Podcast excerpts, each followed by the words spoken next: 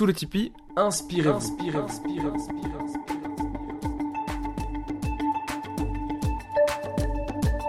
Sous le Tipeee, un lieu où l'on vient écouter des témoignages professionnels inspirants. D'un côté, ceux qui ont vécu, ils racontent leur métier, leur parcours de vie, partagent leurs anecdotes, leur philosophie et des conseils pour aider ceux de l'autre côté, vous, chers auditeurs, en quête de vous-même.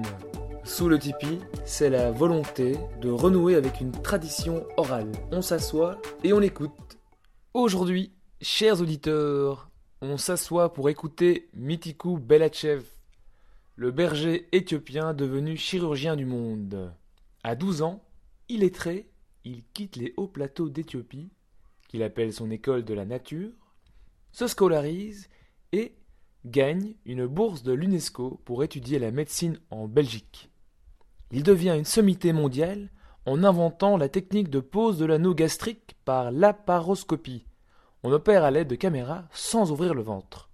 À 78 ans, il partage son temps entre l'éducation, via des conférences et la création d'écoles, et la chirurgie humanitaire. Il m'invite chez lui, je sonne, je vois une grande force tranquille et bienveillante m'ouvrir. Il raconte son voyage des hauts plateaux d'Éthiopie au bloc opératoire, des anecdotes sérieuses qui font sourire, sa vision de la médecine et surtout invite à voir de quoi on est capable d'aller aussi loin que possible sans être obsédé de réussir à tout prix. Alors, on s'installe, on lâche prise et on se laisse s'inspirer sous le tipi. Et je suis tombé sur vous. Un berger. Euh, Comment est-ce que vous m'avez trouvé Sur internet. Un berger éthiopien devient chirurgien euh, reconnu mondialement. Alors, j'aimerais directement euh, aller dans le vif du sujet. Comment est-ce qu'un berger éthiopien oh. devient chirurgien? Ben oui. Moi, c'est un petit peu ce que, ce que vous avancez là, c'est ce, que, ce qui me motive. J'ai pas mal de conférences autour du, livre, notamment avec des, jeunes, des écoles, etc., ici ou ailleurs.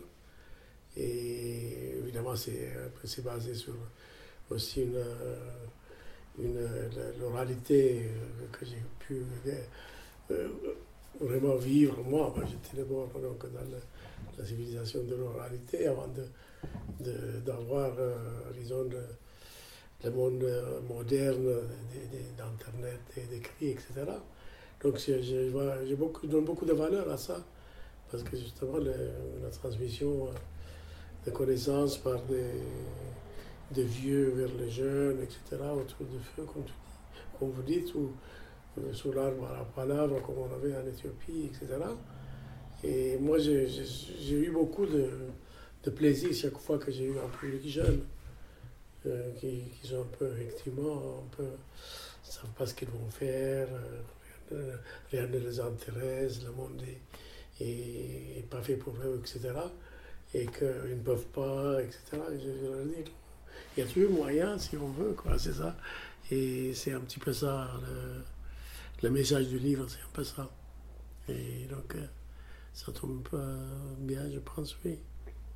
Et vous vous rappelez donc votre première école, euh, vous expliquez, euh, oui. c'est votre première école, c'est la nature.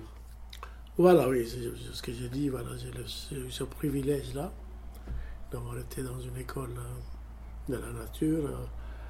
et il y en a beaucoup qui me demandent, jusqu'à l'âge de 12 ans, je suis, je suis resté dans cet état-là, et il y en a qui disent, voilà, vous avez perdu votre temps, etc. Je dis bien au contraire ça m'a permis d'aller réellement au contact de la nature et d'apprendre pas mal, pas mal de choses et de développer ma personnalité, d'avoir une, personnalité extrêmement solide euh, qui a constitué ma, personne par la suite et qui m'a aidé pour tout le reste. Quoi. Je reste euh, un petit peu berger dans l'âme et dans, dans, mon corps parce que j'ai eu, j'étais vraiment imprégné un peu le, message de, la nature. Et, et, moi, je pense que euh, si les enfants pouvaient avoir cette, euh, cette opportunité-là, ce serait un privilège et pas une perte de temps. Et alors, euh, j'avais entendu ou lu que vous arriviez à prédire la pluie ou il y avait des... Oui, oui, oui, voilà. C'est ce que j'ai appelé plus tard la, science du berger.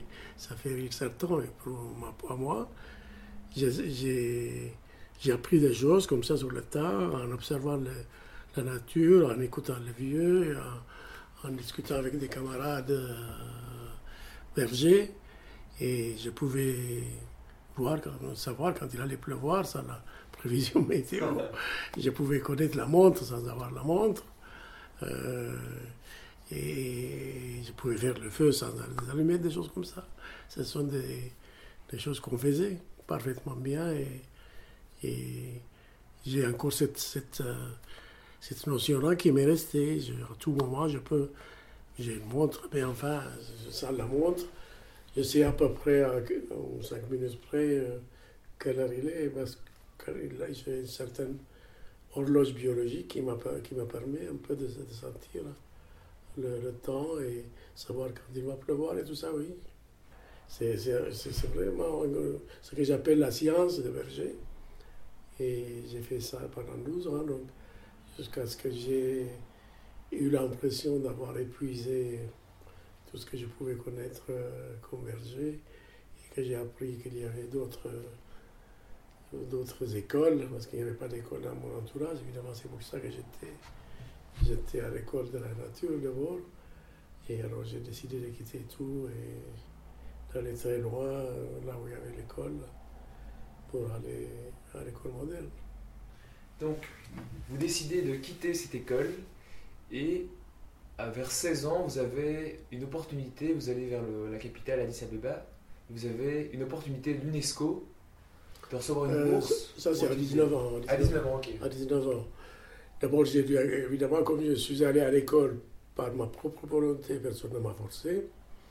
Et tout ce que je faisais, je le faisais avec amour et avec euh, beaucoup de volonté.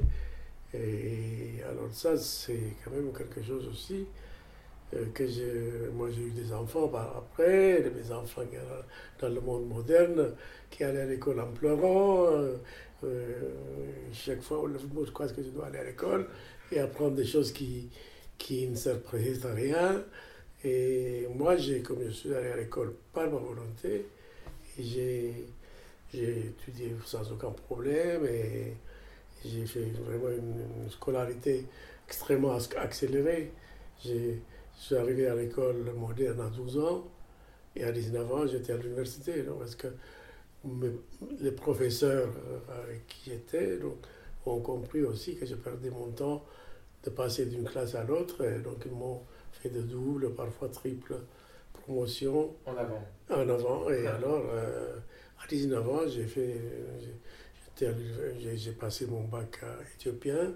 Pas seulement ça, j'ai passé aussi le bac euh, britannique, qui était, à l'époque, mes enseignants étaient anglais. Et donc, je pouvais avoir accès à n'importe quelle université dans le monde euh, à 19 ans. Et, et je voulais faire la médecine. Ça aussi, j'explique pourquoi. Parce que j'ai perdu un frère euh, à un moment donné qui était dans la fleur de l'âge.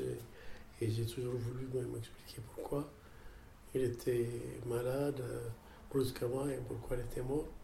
Donc euh, j'ai voulu faire la médecine. Et comme il n'y avait pas d'école de médecine en Éthiopie à l'époque, il fallait que j'aille à l'étranger. Donc j'ai eu un concours de bourse que j'ai entrepris et après ça, on m'a proposé donc d'aller euh, six mois plus tard en Grande-Bretagne ou aux États-Unis parce que j'étais anglophone. J'ai fait toutes mes études en anglais jusqu'à là. Et alors, euh, la, responsable de la bourse m'a dit, comme anecdote, il y a aussi une petite bourse euh, du gouvernement belge pour, dans le cadre de l'UNESCO, mais disponible immédiatement, mais je suppose que ça ne vous intéresse pas parce que c'est euh, c'est pas en anglais, etc. Quoi. Moi, je dis, tiens, euh, pourquoi pas? Et comme j'aimais bien les deux filles aussi, c'est un peu c'est le message que je, je, transmets quand je, dans mon livre et dans, toutes les conférences que, que je fais, c'est d'essayer de voir de quoi on est capable. Quoi. Voilà. De quoi je suis capable? Jusqu'où puis-je aller? Qu'est-ce que je suis capable de faire, euh, connaître un petit peu ma force. Et donc, je me lancer un défi et voir aussi, pourquoi pas aller dans un pays où, que je ne connais pas, dont je ne connais pas la langue, et faire la médecine en même temps qu'une nouvelle langue internationale. Et c'est comme ça que je suis, je atterri à Liège et, j'ai appris le français en temps record, en trois mois, je pense. Je n'ai même pas arrêté à l'école, hein. c'est dans la rue. Comment vous avez appris le... Donc vous êtes arrivé, vous choisissez, vous ne parlez pas le français et vous choisissez pour le défi la Belgique, vous arrivez en Belgique sans parler un mot de français et vous apprenez... Euh, voilà, oui. Je suis allé à la faculté, évidemment là, absolument rien, rien du tout, ni dans la rue, ni, ni à la, aux études. Et alors je me suis dit, voilà, tu, vas, tu vas étudier le français. Je me suis mis à, à étudier par moi-même. J'ai acheté un, livre, un dictionnaire français-anglais, et j'ai pris un livre euh, qui m'est tombé, le premier livre qui m'est tombé dans la main. Euh, c'est assez comique c'est Fanny de Pagnol. je ne sais pas quel. Un ami m'avait montré ça, j'ai pris, ça et j'ai traduit mot par mot euh, dans, des notes, et, entre autres. Quoi. Et puis le soir, j'ai sorti, on était au café, euh, j'écoutais les gens, je prenais des notes. Et comme ça, j'ai appris le français par moi-même. Donc. Voilà, c'est faisable, il n'y pas de problème. Quand on a une, certaine motivation et jeune, euh, il y avait moyen de, faire tout ça. Donc j'ai fait ma médecine et je n'ai pas doublé, j'ai quand même, parce que c'était la condition aussi pour la bourse. Si jamais de rater une année, bon, on m'a renvoyé. Quoi. Ah c'était, Le billet était open, billet d'avion, donc il n'y avait pas de, de, chance de, de doubler. Donc, hein, ça, c'était aussi un défi. Donc, j'ai réussi euh, ma médecine. Et puis, voilà, j'ai orienté vers la chirurgie. Et là aussi, le parcours était très, très facilement tracé par moi-même. Et voilà, je suis devenu chirurgien. Et, après, bon, comme je suis très curieux, j'ai fait de la recherche et puis j'ai fait aussi des innovations. Et je me suis occupé aussi des obèses dans le vouloir, parce qu'une obèse m'avait demandé de l'opérer. Et suite à ça, je suis, sans le vouloir, je suis devenu euh, spécialiste de chirurgie de l'obésité. Et puis, c'est comme ça que j'ai mis au point l'anneau gastrique que j'ai réalisé pour la première fois dans le monde. Et voilà, comme ça, j'ai fait le tour du monde pour enseigner ça. Voilà. Pour en arriver à cet anneau gastrique, quand, vous, quand je vous écoute parler, on a l'impression qu'il n'y a jamais eu de doute dans votre esprit et que les événements se sont enchaînés les uns après les autres, hmm. de façon naturelle, de façon fluide, comme ça. Oui, oui, oui, je pense. Euh, je n'ai pas, je n'avais pas de problème parce que je, je suis un peu. Euh, ma philosophie est, une philosophie de berger, quoi. Je voyais la nature extrêmement puissante, une majesté extraordinaire. Et nous, on est, on est petits, mais il y a certaines chose qu'on peut faire malgré tout, parce qu'on est, on est muni d'un cerveau, de, muscles, etc. Donc il fallait travailler avec cette nature forte et aller aussi loin qu'on peut. Et alors, euh, par exemple, il y a une, analogie de ma, vie et la, les montagnes. C'est ce que je mets en avant aussi, la montagne et moi. Et, parce que je voyais toujours la montagne qui au début m'embêtait parce que ça me cachait l'horizon. Je me dis, en rêvant ou en, espérant, j'aurais voulu que cette, montagne disparaisse parce que je vois au-delà. Et alors, euh, me suis rendu compte que c'était évidemment quelque chose d'impossible, ne bougera pas. Donc, euh, deux choses, deux moyens possibles pour voir au-delà. Soit il faut grimper par le moyen difficile, en, transpirant, ou bien il fallait contourner. Et alors ça, c'est, un petit peu la même chose pour la vie. Aller aussi loin que possible, lutter, aussi fort que possible, mais sans être obsédé de réussir à, tout prix. Il y a la nature qui, qui peut toujours euh, vaincre, donc il faut composer avec. Et si c'est pas possible, ok, c'est pas possible, il ne faut pas s'en lamenter, ni déprimer pour ça. Il faut dire voilà, je suis arrivé à ma limite, donc c'est OK. Donc il y a un certain fatalisme, fatalisme que j'ai appelé le fatalisme agissant. Euh, agissant Agissant, oui. Oui, aller aussi loin que possible. Et puis, euh, quand c'est pas possible, c'est de dire ok, ça va, c'est bien. Euh, c'est que c'est pas possible. Mais pas plus, quoi. Il ne faut pas, faut pas se lamenter. Donc, c'est.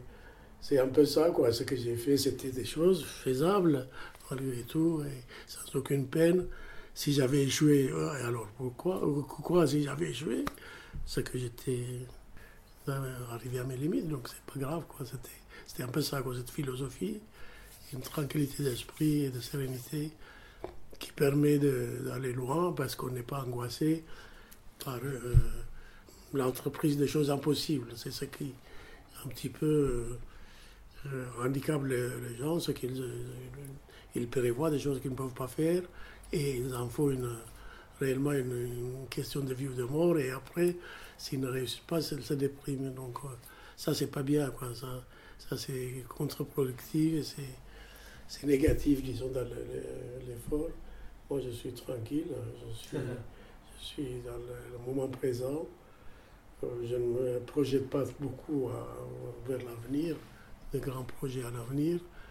J'essaye d'être euh, heureux dans, dans, le moment présent. C'est toujours comme ça d'ailleurs, parce que je ne me tracasse pas pour ce qui est passé, aucun regret pour ce qui est passé, et aucun, aucun aucune projection trop longue dans l'avenir j'essaie de faire euh, ce que je dois faire à le moment, au moment où je suis là, quoi. Là où je suis, dans, dans quoi je suis.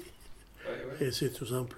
C'est relativement simple comme, comme philosophie. Évidemment, il y a tout découvre que c'est une philosophie euh, qui, que je n'ai pas inventée. C'est une maintenant avec le, le, temps et l'âge, je découvre il y a pas mal. Euh, de philosophie, du côté notamment asiatique, euh, le, bouddhisme, la méditation. La méditation, euh, assez tardivement, des amis m'ont incité à, m'intéresser à la méditation.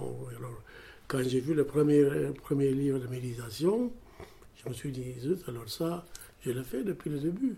Moi, je n'ai pas eu, euh, parce que je faisais ça naturellement parce que la nature m'a appris ça, à, ne pas trop m'énerver pour le temps et, de patienter. Je ne m'ennuie jamais nulle part.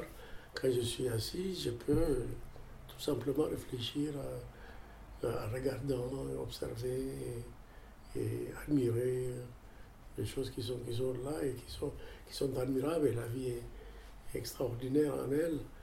C'est ça qui, qui permet d'aller loin. Finalement, ce n'est pas, c'est pas la, projection. Moi, je ne suis pas mercantile, je ne suis pas euh, attaché à des matériels, à du matériel, euh, des choses, euh, disons, de, de, l'argent, de, gloire, des choses comme ça, non?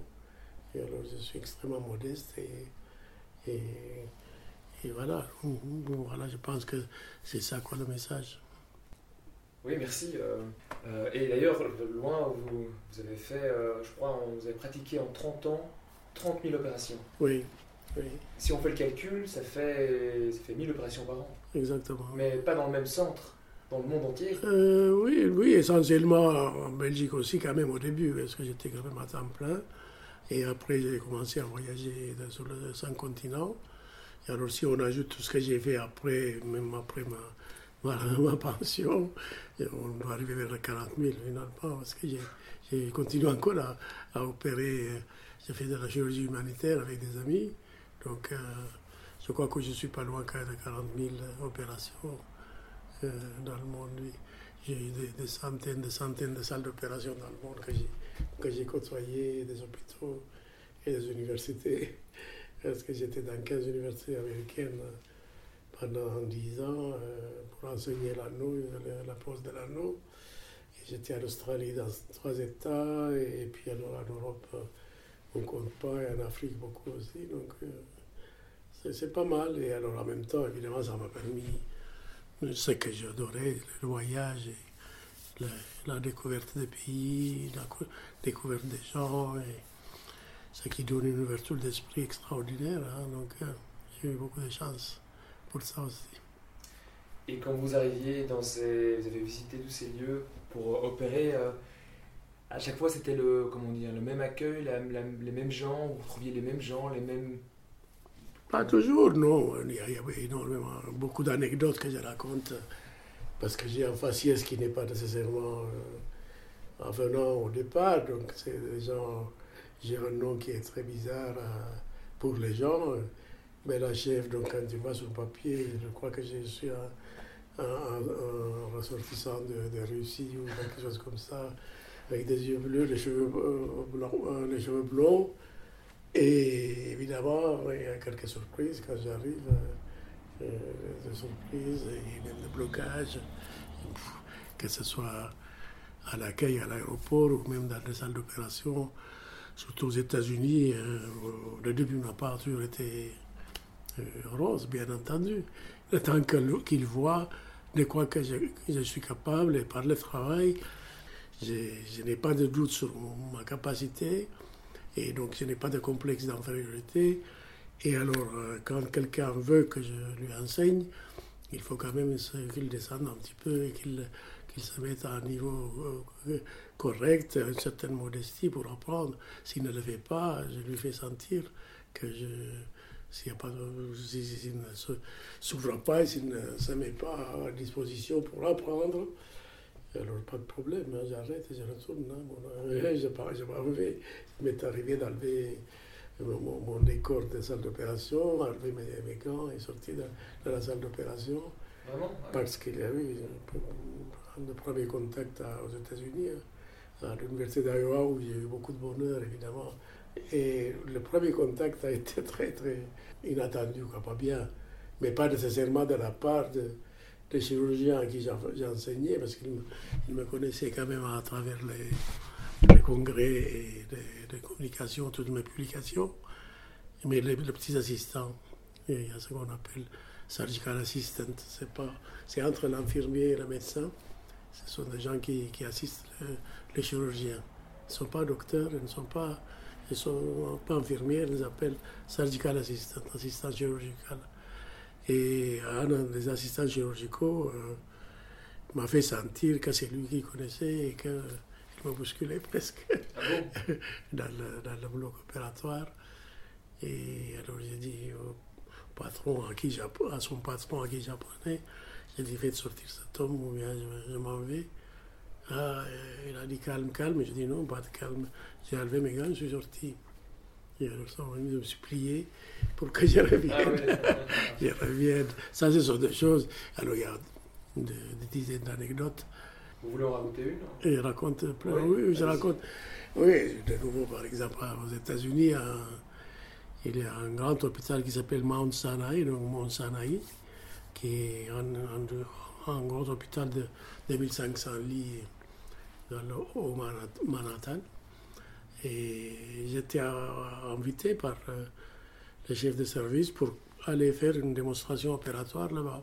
Et donc on m'envoie un ticket première classe, j'étais même en Air France, donc première classe, j'arrive à, l'aéroport JFK euh, à New York. Et je vois une pancarte professeur de la chef tenu par un homme, vraiment un grand euh, américain costaud, un peu bedonnant et, et sans doute euh, borné et raciste. Alors j'arrive devant et devant je dis bonjour, voilà, je suis professeur chaise. Le type a dit Ah non, sir, this is a mistake. Non, non, c'est une erreur, c'est pas possible. Vraiment? Je lui dis carrément. Mais je savais évidemment ce genre de choses. Donc je dis S'il vous plaît, c'est bien moi malgré l'apparence. Et si vous voulez bien que je vous accompagne, je suis là. Il a dit non, non, non. Il a dit non, il ne voulait pas. Alors qu'à faire Donc on a pris mon téléphone, j'ai sonné au responsable. Je lui raconte l'histoire, il était complètement confondu, choqué. Il a engueulé le type euh, qui s'est vraiment. Euh, évidemment, pour lui c'était vraiment épouvantable pour lui quoi, d'accepter, parce que mon préjugé est tellement important, c'était un préjugé très important. Et il m'a dit, voilà, euh, ok, d'accord, excusez-moi, sœur, non, mais come to my limousine. Alors, je vais à la limousine, euh, la limousine qui était là, qui, qui était kilométrique, là-dedans, avec un, un énorme salon, bar, etc. Et il m'a amené à euh, l'hôpital, et plutôt à l'hôtel d'abord, et puis je suis allé à l'hôpital, et c'est une, une des histoires, mais il y en a plusieurs comme ça. Et, c'est aussi dans, un, dans, un, cabinet, dans votre cabinet, vous recevez Ah oui, voilà, j'ai eu un, oui, c'était un grand millionnaire, je suppose, quelqu'un d'extrêmement riche du Moyen-Orient, qui m'a été envoyé euh, par un professeur à qui j'avais enseigné. Il était venu faire un stage chez moi et donc il voulait absolument lui recommander. C'est un obèse, il pesait 150 kilos. Et donc il m'envoie pour que je l'opère. Mais ce qu'il n'a pas fait, ne lui a pas expliqué à quoi je ressemblais. Donc le type arrive euh, dans, la salle d'attente, il est assis et l'infirmière va le chercher. Il l'amène à mon cabinet. Il est un peu surpris et puis en même temps, il croyait évidemment que j'étais un infirmier ou assistant qui m'a dit Je suis venu pour voir le professeur Village. J'ai dit Asseyez-vous, euh, c'est moi, le professeur Village. Il a dit Non, pas moyen. Donc il a dit non, non, j'ai fait autant de trajets, j'ai payé cher. Et pour voir le professeur chef, c'est pas, pas, vous ne correspondez pas à ce que j'attendais. Qu'à faire Alors j'ai dit voilà, pas de souci. J'ai une dizaine de personnes qui sont dehors, qui m'attendent. Si vous ne voulez pas, il n'y a pas de problème, vous pouvez sortir et je continue avec patient. Et l'infirmière conduit dehors. Elle est partie. il est parti. Et il est, allé retrouver son, le professeur qu'il avait envoyé. Il, évidemment qu'il a engueulé, il a dit écoute, c'est le meilleur dans le domaine, et pourquoi est-ce que tu as fait ça? Et alors, évidemment, comme beaucoup d'obèses de, ce niveau-là, parfois ils sont très labiles au point de vue psychologique, donc il a été triste, et puis il m'a contacté par email pour s'excuser. Il a dit excusez-moi, voilà, je suis un imbécile j'ai mes préjugés et maintenant si vous pouvez me pardonner, etc. Je dis non, euh, pas de souci, mais maintenant la, relation médecin-malade est rompue, moi je ne peux pas vous opérer. La confiance doit être totale, si vous n'avez pas de confiance, euh, je ne peux pas vous aider, donc euh, il faudrait aller chez un autre collègue. Il refusé C'était un petit peu insultant, donc malheureusement. Et voilà, ça c'est une autre, une autre histoire. Et ça c'est mais c'est pas grave, moi je trouve ça. Moi, quand on me demande est-ce que vous avez souffert de racisme, j'ai dit, dit non. Moi je n'ai pas. Parce que j'ai pas. j'ai eu des bêtises des gens, mais le racisme c'est des imbéciles. Je n'ai pas personnellement souffert de ça. C'est pour ça que je raconte ça comme une. Comme euh, plutôt des, des, des, histoires euh, comiques. C'était plutôt comique. J'avais euh, une phrase ou un mantra agis et laisse les hommes parler. Oui, oui. Fais ce que doit et laissez parler les hommes. Fais? Fais ce que doit. Fais ce que doit. Et laissez parler les hommes. Les hommes oui.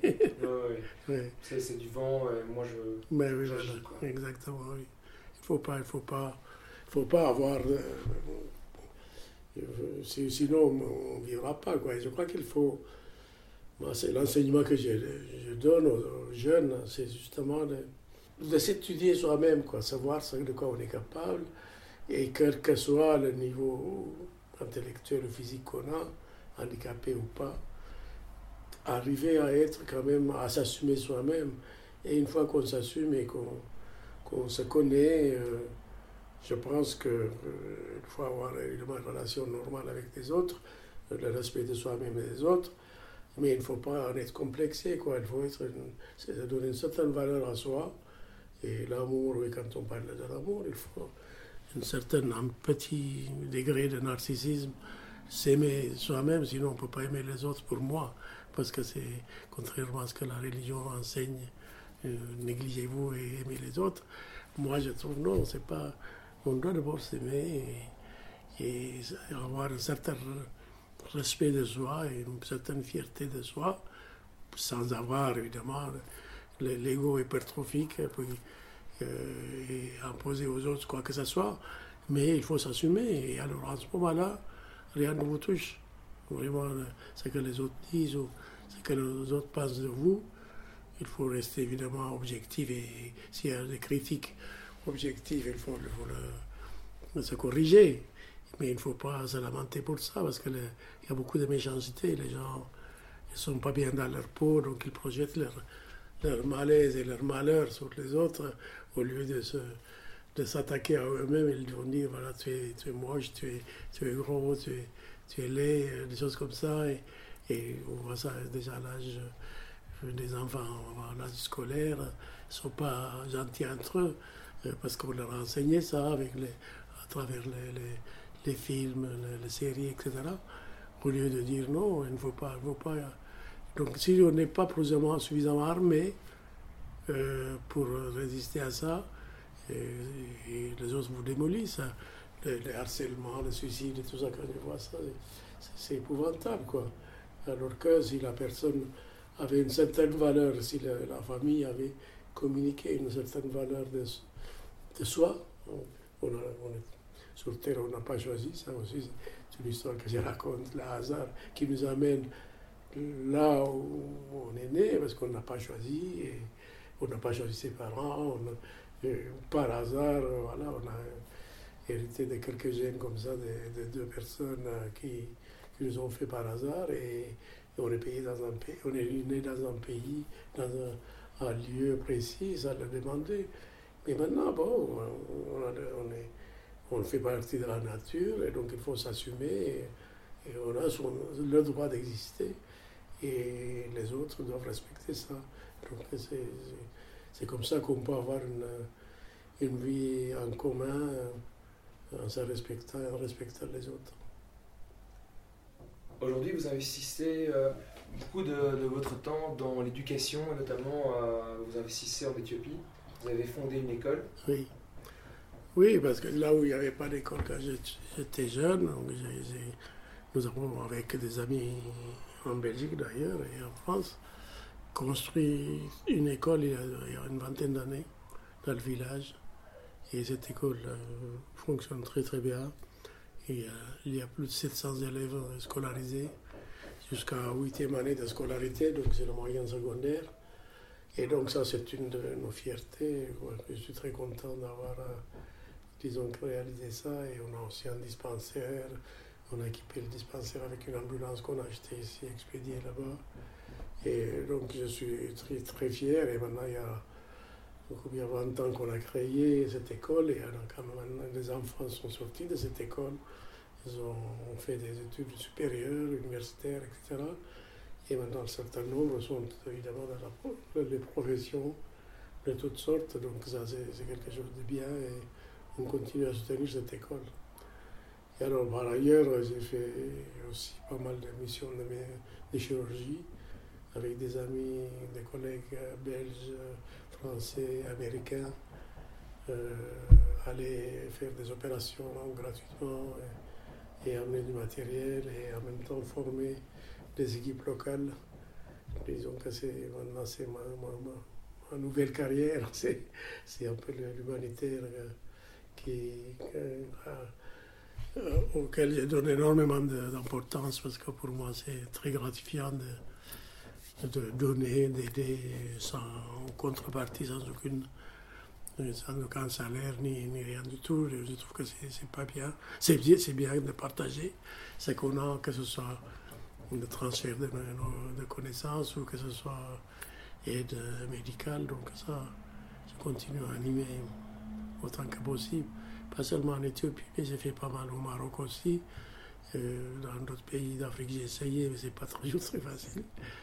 Sinon, il y a beaucoup d'amis qui, qui, aiment ça. Et on part en mission 10-15 jours euh, et on opère et on enseigne régulièrement. Qu'est-ce qui fait, d'après vous, qu'est-ce qui fait un bon chirurgien? Et dans votre cas, euh, un chirurgien gastrologue ou gastroentérologue Gastroentérologue, oui. Plus euh, maintenant vers la, nouvelle technologie. Donc, euh, j'étais chirurgien, chirurgien conventionnel au départ. Euh, et puis j'ai évolué vers, évidemment vers la nouvelle technologie, la chirurgie vidéo assistée, donc ce qu'on appelle la cellio-chirurgie ou la, chirurgie laparoscopique, où on utilise des, caméras et des vidéos. Euh, qu'on opère en regardant un écran de télévision plutôt que de, regarder à l'intérieur du ventre, d'un ventre qu'on n'ouvre plus. On fait des petits trous qui, dont le diamètre euh, ne dépasse pas un centimètre, donc c'est vraiment petit petit. On a de longs instruments et avec ça, on fait donc une chirurgie en direct, euh, pas avec ses doigts directs, mais avec des instruments euh, de, 35-40 cm, donc c'est relativement long. Donc c'est tout un apprentissage que j'ai fait. Et qu'est-ce qui fait un bon chirurgien? J'ai décrit un petit peu tout ça. C'est un petit peu casse-pied peut-être pour ceux qui ne sont pas médecins, mais j'ai décrit un petit peu les études de médecine pour ceux qui ça intéresse, par où je suis passé, tous les, les aléas et comment, comment j'ai étudié toutes les, toutes les histoires.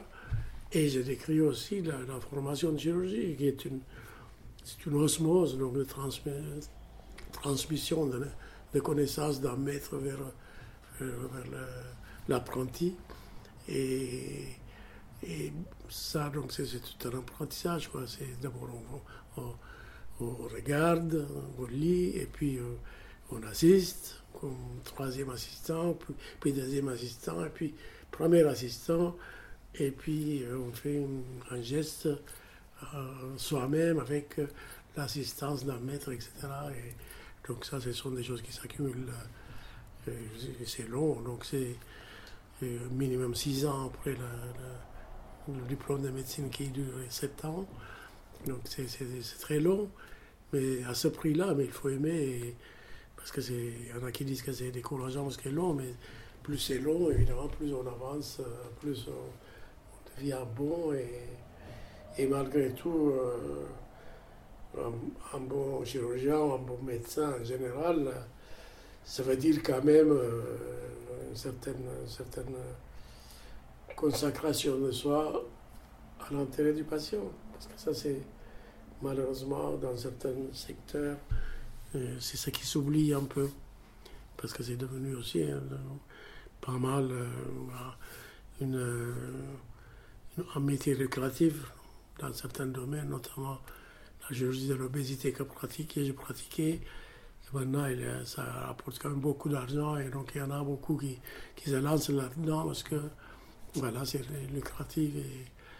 Et, et je crois qu'il faut oublier, si on veut faire de, de l'argent, euh, pour moi, c'est ce que j'enseigne à mes assistants, faut pas viser la médecine, quoi, il faut faire autre chose.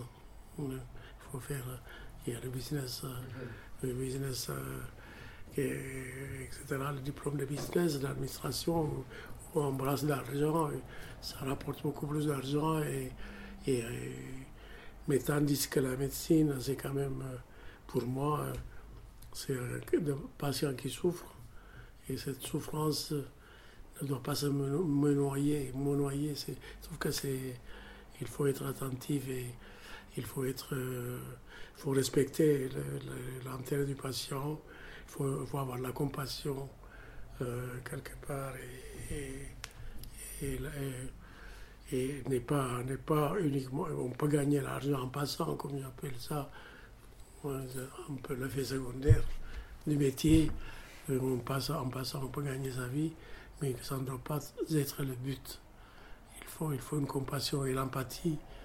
Et c'est ça un bon médecin pour moi un bon chirurgien et à la technique, mais il y a aussi la, prise en charge du patient, l'écoute du patient, le sentir le patient et la complicité qui peut se créer à travers cette compassion, cette empathie, que le patient dise, voilà, mon médecin, il est disposé à moi, même si on doit avoir une consultation en un quart d'heure, une demi-heure, il ne faut pas donner l'impression qu'on est pressé et que, voilà, que le malade il est là, juste un numéro au suivant. Non, ça, il faut donner au moins l'impression qu'on est à sa disposition pour l'écoute, pour l'écouter. Alors il y a des malades qui me disent euh, maintenant, certains même médecins, quand le malade arrive dans le cabinet, commence à regarder leur montre. Ah ouais. C'est extrêmement désagréable parce que ça veut dire qu'ils sont pressés, donc ils n'écoutent pas. Et d'autres qui, qui consacrent euh, toute la consultation à regarder sur l'écran, ils ne regardent même pas le patient. Donc ça, c'est c'est pour moi négatif. Il faut que le malade sente qu'on est à sa disposition. Et quand on a une bonne relation médecin-malade, on peut faire du bon, du bon travail. Quel conseil vous donneriez à un jeune euh, qui se pose des questions sur l'avenir, sur euh, quelle voie professionnelle embrasser, ou comment répondre à cette question, comment répondre parfois même à, cette inquiétude, à cette anxiété qui parfois n'a pas de mots? Moi, je pense que c'est, d'abord de croire en soi, je me répète peut-être, mais de, de croire en soi et de se connaître euh, aussi fort que possible, quoi, d'abord. De quoi on est capable. Et, et alors, euh, qu'est-ce qu'on veut aussi? Parce que c'est un des gros problèmes de- des jeunes, c'est de savoir ce qu'ils veulent. Ce qu'ils veulent, ce qu'ils aiment. S'ils disent que je n'aime rien, rien ne m'intéresse, c'est un blocage, quoi. Ils ne peuvent pas aller loin. Donc c'est pas vrai, c'est parce qu'ils n'ont pas réfléchi exactement sur ce ce qu'ils veulent réellement. Donc, je pense que c'est ça qu'il faut qu'ils cultivent. Euh, les parents peuvent quand même leur, dire, les, laisser libres plutôt que de leur imposer. Dire tu fais ça, tu ne fais pas ça. Ça, quand on fait ça de, fo- de force, c'est- jamais bien. Il faut que l'enfant sente ce qu'il veut et, de nouveau, s'il y a une op- opportunité, quand même un peu le retour vers la, vers la nature, sortir dans la nature, aller à la ferme, regarder un peu le- le- les animaux, regarder les, les phénomènes euh, atmosphériques, des, des choses, comme ça, regarder les fleurs, regarder euh, l'orage, regarder des choses comme ça. À partir de là, peut-être euh, se, se trou- trouver un certain, un certain- un déclic, un certain euh, sens d'en- d'intérêt, quelque chose qu'on voudrait faire. Et après ça, évidemment, essayer de se donner le moyen, avec la volonté, pour euh, aller à ça sans avoir une obsession maladive. Quoi. Donc il faut, il faut essayer, d'abord essayer. Est-ce que je peux? Est-ce que je peux? C'est la question qu'il faut se poser. Il ne faut pas dire je dois. Non, je dois, parce que devoir, euh, c'est un petit peu trop prétentieux parce qu'on ne sait pas de quoi on est capable. On peut échouer. Si on échoue, il ne faut pas que ce soit une catastrophe non plus. C'est-à-dire qu'on a essayé. Il y a toujours des possibilités d'aller par un autre moyen en contournant le- les montagnes, comme j'ai dit. Je pense qu'il faut qu'il euh, qu'il qu'il s'intéresse à eux- à- à eux-mêmes et qu'il se- qu'il fasse une introspection d'étude de soi-même et de sentir comment, ce, qu- ce qu'ils veulent réellement, parce que personne ne peut leur dire ce qui peut les intéresser. C'est eux qui doivent découvrir. La découverte, c'est en, en, en physiquement ou en voyageant avec l'esprit. euh, en lisant, en, ayant des contacts avec des personnes, euh, parce que l'exemplarité joue quand même. Donc si, si tu entends quelqu'un euh, qui parle de sa profession, comme vous le faites maintenant, je pense que c'est des choses qui peuvent t'aider. quoi. C'est ça l'éducation, je pense que c'est ça. On copie, hein, parce qu'on n'a pas... L'invention n'est pas toujours à la portée de tout le monde, ni nécessaire. Donc on peut on peut copier les autres euh, et voir en partie, pas, pas- parce qu'on est, a notre singularité, chacun, on ne peut pas être comme l'autre, mais on- disons une partie de- des idées, on peut avoir euh, de- à gauche, à droite. Très bien, et merci.